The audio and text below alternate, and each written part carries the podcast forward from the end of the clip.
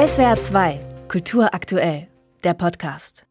Es beginnt mit einer Triggerwarnung. Bitte sei achtsam bei der Lektüre. Zu Recht. Es wird sehr explizit und schmerzhaft. Es rührt einen zu Tränen, wie der Autor Said Etris Hashemi seinen jüngeren Bruder verliert. Ein kurzes Leben lang teilen sie ein Zimmer und dann am 19. Februar 2020 fast auch den Tod. Der große Bruder überlebt den Anschlag in Hanau knapp, der kleine stirbt neben ihm. Seit diesem Tag vor vier Jahren glaubt Hashemi, er trage Verantwortung dafür, dass so etwas nie wieder passiert. Ich bin mehr als ein Überlebender. Ich bin kein Einzelschicksal. Ich bin mehr als ein Opfer von rechtem Terror und ich will hier kein Mitleid dafür. Mitleid ändert die Verhältnisse nicht.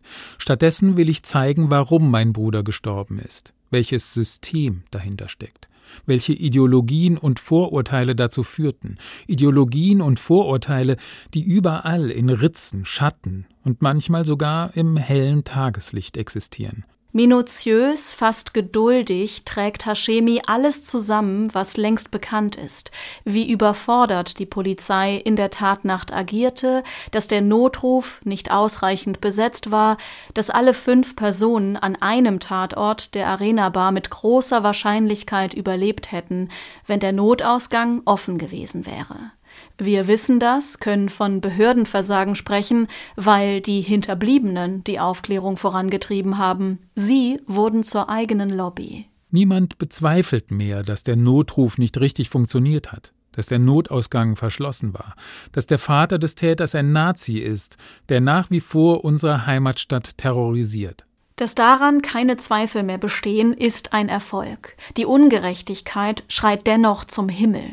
Wie geht man damit um? Hashemi lebt ein neues Leben. Er ist zum Botschafter von Antirassismus geworden, spricht im Bundestag, in Ausschüssen, auf Demos. Sein neues Leben in der Öffentlichkeit ist keine Opfergeschichte. Das hier ist eine scharfe Gesellschaftsanalyse. Und er schafft es, dabei den Humor nicht zu verlieren, stellt sich vor, wie ihm sein verstorbener Bruder zynische Kommentare ins Ohr flüstert, zum Beispiel über die Arena Bar, Waller, verfluchter Ort.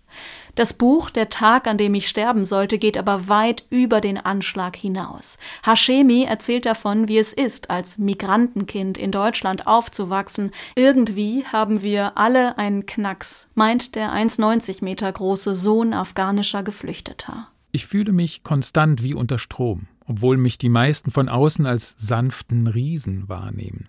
Immer bedacht, immer vorsichtig, um nicht das Falsche zu sagen, keine Angriffsfläche zu bieten und vor allem keine Angst auszulösen. Ich bin groß, breit, habe schwarze Haare und dunkle Haut. Die Welt da draußen lässt mich das selten vergessen. Also gebe ich Acht, sie nicht in dem zu bestätigen, was sie von mir denkt. Ich bin ruhig, beherrscht, immer beherrscht sanftes Segeln auf spiegelglatter Oberfläche, auch wenn nur wenige Zentimeter darunter ein Sturm tobt. Alltagsrassismus, das Gefühl beweisen zu müssen, dass man zu den Guten gehört, die Sehnsucht, sozial aufzusteigen. Diese Stimme sollten alle hören. Am Ende zitiert Hashemi ein Opfer des Anschlags, sein Jugendfreund Ferhat Unvar. Tot sind wir erst, wenn man uns vergisst. Dieses Buch ist ein wichtiges Zeugnis gegen das Vergessen. SWR 2 Kultur aktuell. Überall, wo es Podcasts gibt.